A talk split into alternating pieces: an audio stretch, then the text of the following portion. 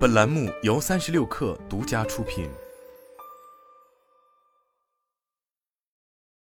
本文来自微信公众号“三亿生活”。随着互联网行业走到今天，似乎并没能像三十年前开创这一赛道的先行者所希望的那样，变得更加自由、开放、合作、共享，反而随着巨头的崛起，逐渐走向了封闭和垄断。事实上，超级 APP 的诞生也印证了这一点。作为新晋巨头，拥有高达六亿日活的抖音，如今不仅在电商、社交、直播等领域四面出击，甚至还将触手深入到了智能手机操作系统的地盘。日前，抖音 APP 中上线了一个名为“应用中心”的功能，并且其与抖音小程序完全不同，所提供的是当前主流的应用和游戏下载。有朝与豌豆荚、腾讯应用宝以及各手机厂商应用商店完全一致的体验。此前，在微信方面刚刚上线小程序时，外界曾一致认为这是超级 APP 在试图掏空移动端操作系统的举措。只不过，小程序的运行环境是一个不完整的浏览器和基于浏览器内核重构的内置解析器，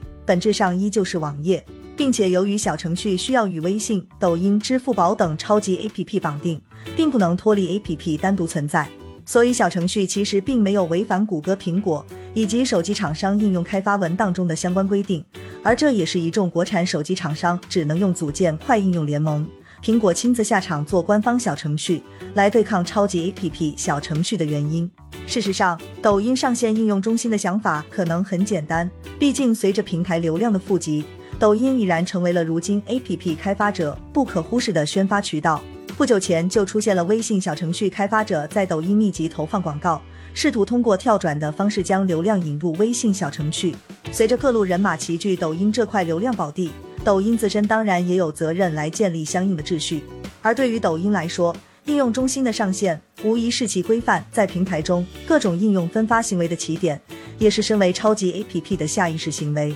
但所谓的超级 APP，其实是移动互联网流量红利不在的结果。在缺乏增量的情况下，只有足够多的内容供用户消耗，用户才会在 APP 中停留更长的时间。而随着大规模用户长时间的驻留，超级 APP 自然也就形成了。超级 APP 的商业逻辑，就是在汇聚流量的基础上，尽可能多的拓展交易场景，并最终实现无限压低获客成本的效果。只能说，用户及用户行为产生的流量，确实是互联网行业最强有力的武器。而坐拥整个国内互联网最为庞大的流量池之一，也就由不得抖音得寸进尺了。不过，此次抖音上线应用中心的行为，或许只能用“富贵险中求”来形容。如今，抖音在 APP 中自建应用商店。无疑是赤裸裸的挑战移动端操作系统，这显然是移动互联网历史上标志性的一幕，也代表着依赖安卓、iOS 而存在的 APP 开始尝试反噬母体。尽管随着移动互联网的发展，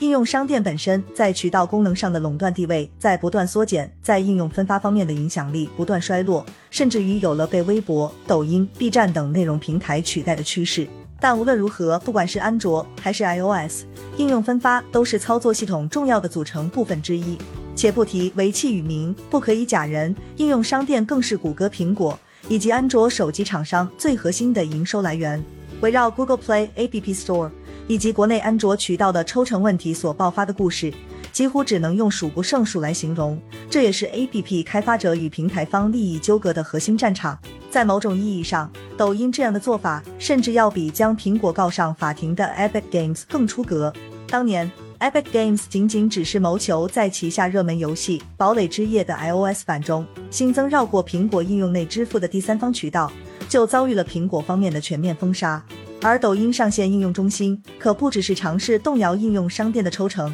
更是希望能与苹果、谷歌平起平坐。这一点，抖音方面想必是心知肚明的。目前应用中心功能并未在 iOS 版推出，未来大概率也不会上线。事实上，不仅仅是苹果忌讳此时，安卓平台的各大应用商店也一样。众所周知，国内主流手机厂商基本走的都是用硬件来交朋友，通过软件业务赚取利润这一商业模式。而软件业务中，除了广告、金融，就要数应用商店的分发抽成了。如今，尽管应用商店已不再是用户寻找新应用的首选渠道。并且越来越多游戏要求降低应用商家分成比例就是明证，但在目前智能手机整个行业不太景气的情况下，应用商店的收入依然是支撑手机厂商完成产品迭代的重要力量之一。那么问题来了，手机厂商有能力反制抖音吗？似乎除了直接在应用商店里下架抖音外，手机厂商没有太多行之有效的反制手段。真正有能力威胁抖音的